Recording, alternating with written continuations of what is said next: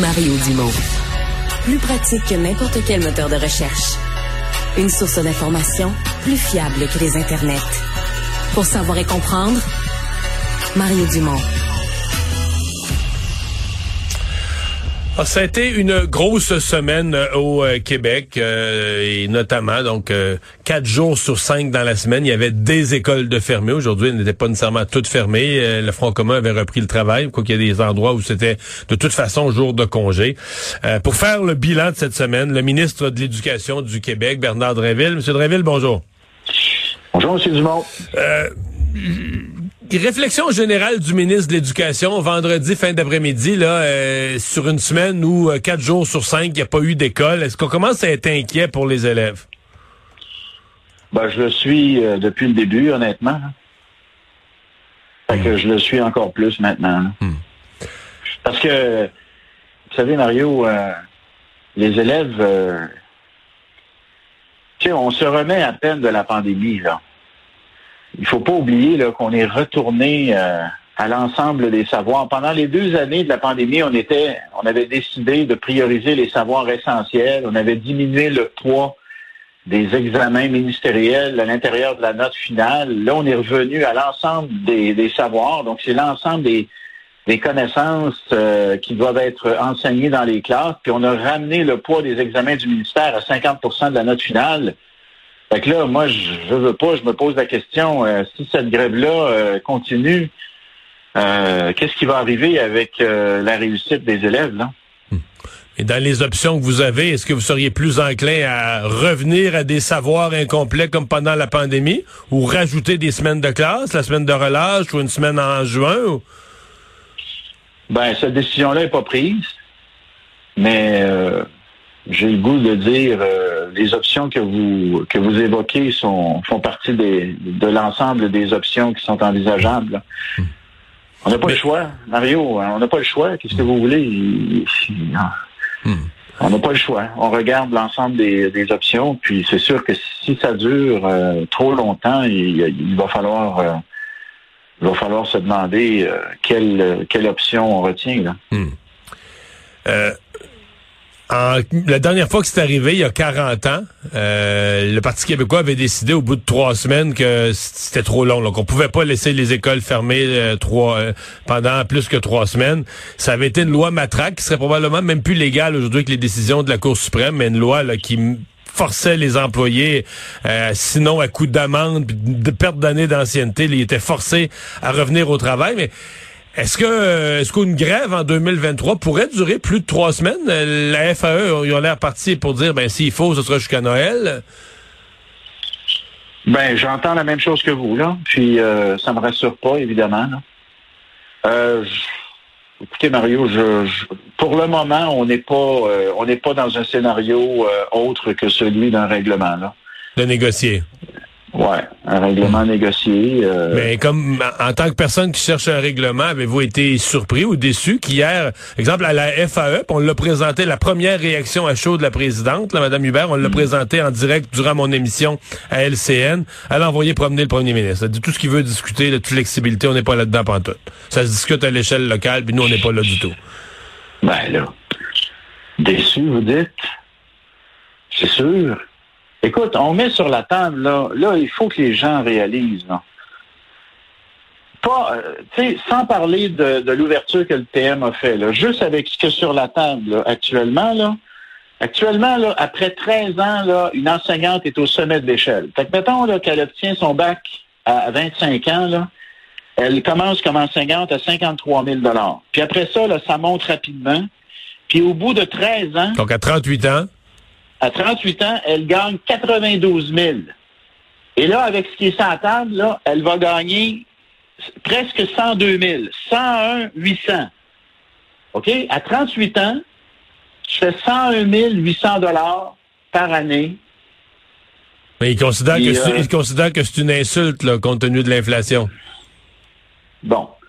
Alors là, tu te dis, OK. Puis là, on met sur la table pour presque 300 millions de dollars d'aide à la classe, donc euh, des aides à la classe dans 15 000 classes du primaire. On veut plus, on propose de donner plus de permanence aux jeunes enseignantes. Euh, puis là, tu dis, en retour, là, on voudrait que les profs aient leur poste avant de partir en vacances, avant la fin juin, pour qu'on sache exactement combien de postes il nous reste véritablement à combler pour la rentrée, pour que les enfants sachent au début de l'année qui sont leurs enseignantes, plutôt que de l'apprendre des fois alors que l'année scolaire est déjà commencée. Il me semble, Mario, là, honnêtement, là, avec ce qu'on met sur la table, il me semble que il devrait au moins répondre, écoutez, on va, on est ouvert à ça, on est ouvert à ce que les postes soient donnés, soient comblés avant la fin ouais, Mais ils disent que ça se peut pas. Ils disent que ça se peut pas. Ils disent que vous comprenez pas comment ça marche. Ça, faudrait que ça se négocie ça. Établissement ou euh, commission scolaire, euh, centre de service scolaire par centre de service scolaire. Ils disent que vous amenez à une table centrale quelque chose qui est local, fait que le premier ministre et le ministre de l'Éducation comprennent rien. Ben Quelle belle illustration de ce pourquoi on a besoin de souplesse, hein? C'est le même syndicat, Mario, là. C'est le même syndicat, là. C'est le même syndicat FAE, là.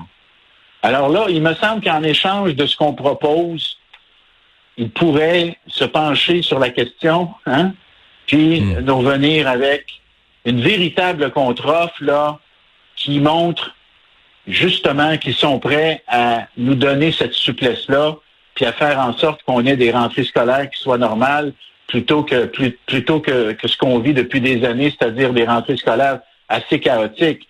Euh, alors, tu sais, la, vérité, Mario Dumont, c'est qu'on n'a pas eu encore de véritable contre-offre sur les enjeux majeurs de cette négo. Puis je sais que les syndicats passent le temps à dire c'est pas vrai, c'est pas vrai.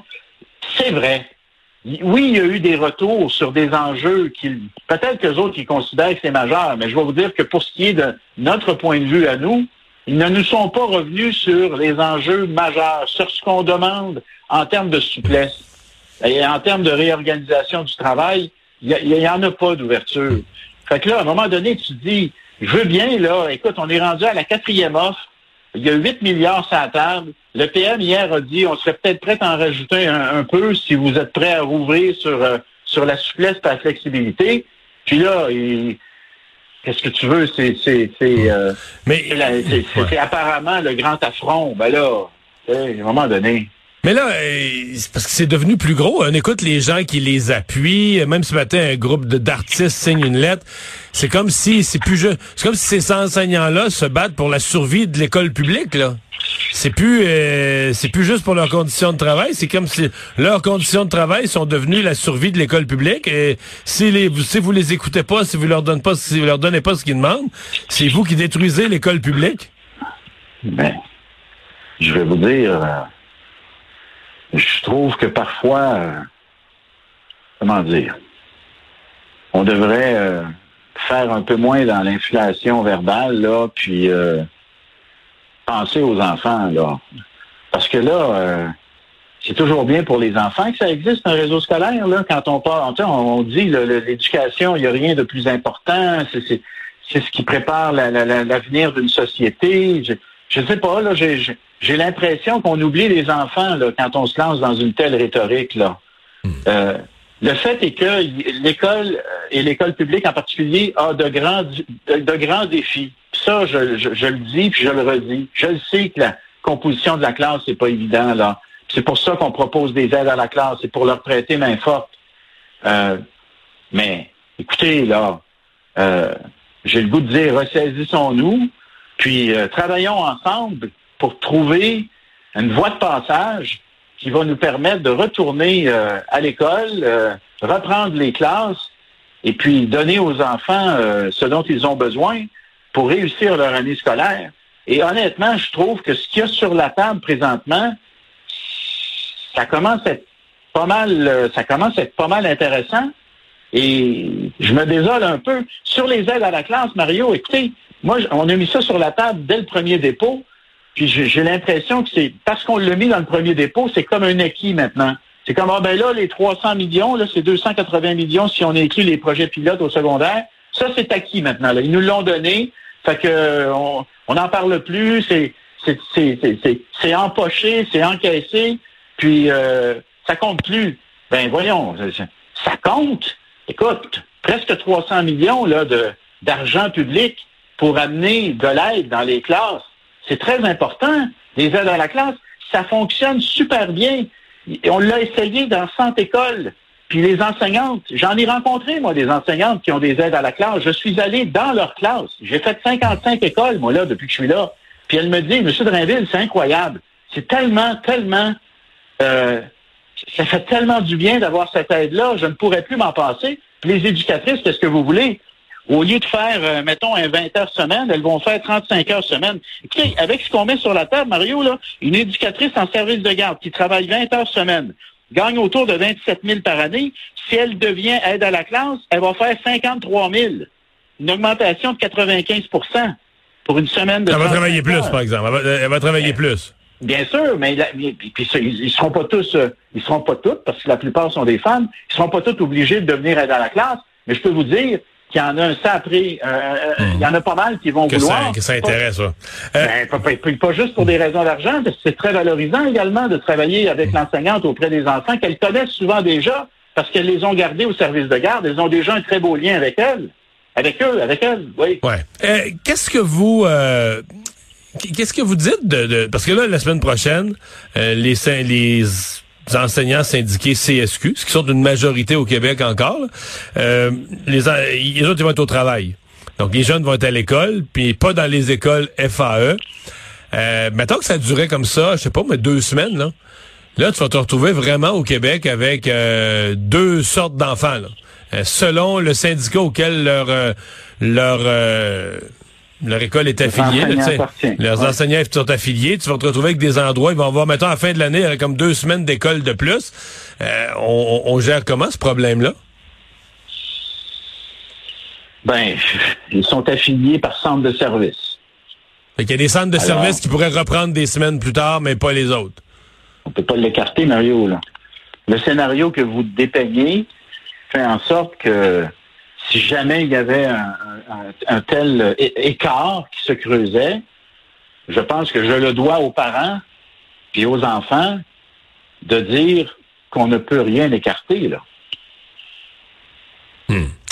Eh bien, c'est... Euh, on, va voir comment ça va... C'est un méchant, méchant casse-tête. C'est tout un casse-tête. Euh, comment vous évaluez, euh, je parle politique plus largement, comment vous évaluez l'automne de la CAQ? Ça a été difficile. Ça a été difficile, mais Mario, vous avez une certaine expérience politique, puis moi aussi. Euh, si je continue comme ça, je vais finir par vous rejoindre en termes d'années d'expérience. Mais j'en ai encore un peu. J'ai encore quelques croûtes à manger pour vous rejoindre en termes d'années d'expérience. Mais je, vous savez comme moi que euh, ça monte, ça descend, puis parfois ça remonte. Alors, on va travailler pour que le mouvement inverse se crée, n'est-ce hmm. pas? Mais, mais comment vous, qu'est-ce qui se passe? Tu sais, des gens disent ce, parti qui avait le, tour de parler aux Québécois, le pif pour comprendre où était le monde, qui se retrouve euh, euh, comme de, tu sais, euh, complètement à l'envers par rapport aux attentes des gens. Qu'est-ce qui s'est, comment vous l'expliquez, vous? C'est compliqué. C'est compliqué, puis si vous me permettez, je, je vais garder pour moi mes explications. Ou enfin, je vais les garder pour les discussions qu'on a. Euh, qu'on a on va garder ça pour votre biographie. Bon, on regarde ça. Pas tout de suite, non. Bernard Dréville, merci beaucoup. Au revoir. Merci Mario. Bon week-end. Salut.